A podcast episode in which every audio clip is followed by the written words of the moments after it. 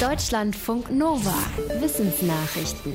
Angesichts der Hochwasserkatastrophe fragen sich gerade viele, gab es genug Warnungen? Könnten nicht manche der Opfer heute noch am Leben sein?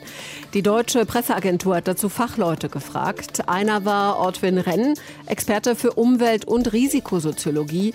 Er sagt, viele hätten Warnungen auf dem Smartphone womöglich nicht ernst genommen, weil Deutschland beim Thema Naturgefahren bisher meist gut davongekommen war. Meistens entstanden nur Sachschäden. Renn fordert, die Menschen müssen sich bewusst machen, wie plötzlich und gewaltig Unwetter sein können. Gerd Gigerenzer von der Uni Potsdam nennt das Risikokompetenz. Demnach ist es wichtig, Risiken gut einschätzen zu können, selbst wenn nicht alle Fakten bekannt sind. Die Psychologin Isabella Häuser sagt, es ist normal zu glauben, dass einen selbst die Katastrophe nicht trifft, sonst wäre man nicht mehr handlungsfähig. Sie spricht von einem psychologischen Schutzmechanismus. Wenn wir uns den kleinen C stoßen, dann merken wir das, weil es weh tut. Pflanzen können zwar keine Schmerzen empfinden, aber auch sie haben Systeme für die Informationsweiterentwicklung, zum Beispiel mit chemischen und hormonellen Signalen.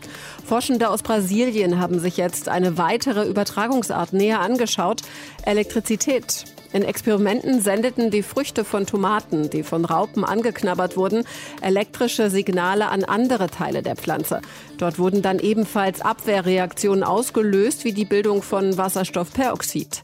Die Forschenden vermuten da einen Zusammenhang. Sie hoffen auch, dass es der Landwirtschaft helfen könnte, Schädlingsbefall schneller zu erkennen. Dafür bräuchte es Methoden, die elektrische Kommunikation von Pflanzen einfacher zu messen.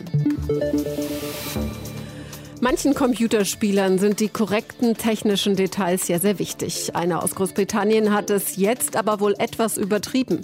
Er war mit dem Aussehen eines britischen Panzers im Computerspiel War Thunder nicht zufrieden. Als Beleg für seine Kritik hat er im offiziellen Spieleforum echte militärische Anleitungen zum Panzer hochgeladen. Das waren allerdings Geheimdokumente, berichtet die Zeitung Guardian. Das britische Verteidigungsministerium sei sich sicher, dass die Unterlagen niemals freigegeben wurden. Es soll jetzt eine Untersuchung geben.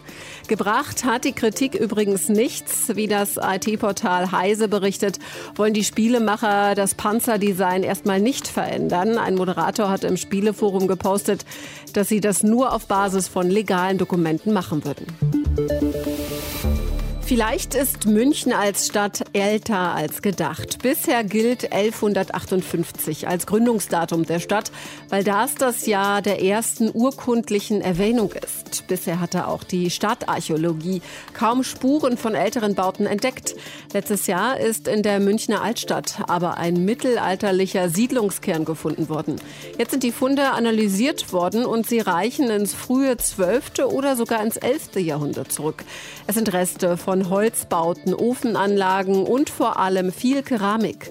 Das Bayerische Landesamt für Denkmalpflege sagt, bisher habe niemand vermutet, dass es dort schon so früh öffentliches Leben gab. Die Siedlung blieb offenbar auch nach dem Bau der Münchner Stadtmauer noch eine Zeit lang erhalten und wurde zu einer Vorstadtsiedlung. Möglicherweise gab es dort Werkstätten für feuergefährliche Arbeiten wie Metallverarbeitung. Auch bevor München zur Stadt wurde, gab es dort schon Menschen. Die ersten größeren Funde gehen ins fünfte Jahrtausend vor Christus zurück in die Jungsteinzeit. Schimpansen sind gar nicht so friedlich. Es war schon bekannt, dass sie auf die Jagd gehen und sogar Krieg gegen andere Schimpansen führen. Jetzt hat ein Forschungsteam auch beobachtet, dass Schimpansen andere Menschenaffen angegriffen haben, und zwar Gorillas. Das Ganze ist im Loango Nationalpark in Gabun passiert, wo Schimpansen und Gorillas sonst friedlich zusammenleben.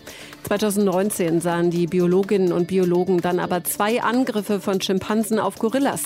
Dabei waren die Schimpansen in der Überzahl, sodass sich die Gorillas nicht gut wehren konnten. Zwei Gorilla-Babys wurden getötet. Warum die Schimpansen die Gorillas angegriffen haben, ist nicht ganz klar. Ein möglicher Grund wäre die Nahrungsknappheit zur Zeit der Angriffe. Die Schimpansen könnten die Gorillas als Konkurrenten gesehen haben. In solchen Fällen greifen Schimpansen auch andere Schimpansen an. Berühmte Golden Gate Bridge in San Francisco macht seit letztem Jahr Musik. Sie hatte ein neues Geländer bekommen.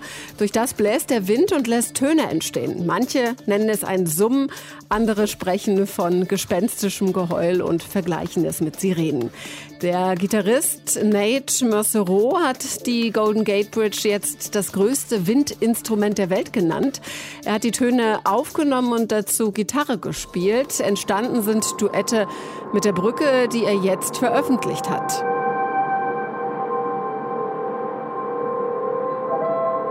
Der Gitarrist sagte, er höre im Brückengeräusch verschiedene Noten, so sei etwas Einzigartiges und Schönes entstanden.